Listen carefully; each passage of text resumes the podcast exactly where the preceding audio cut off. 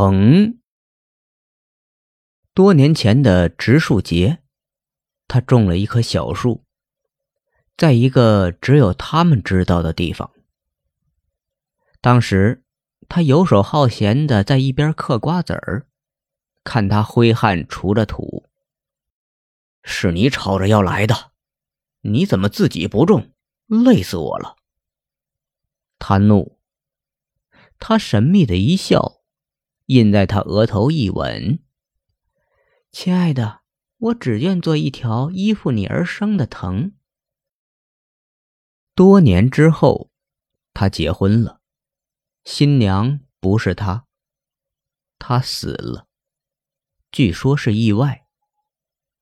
新婚当夜，他柔情蜜意的拥抱着娇妻，忽然，新娘尖叫起来。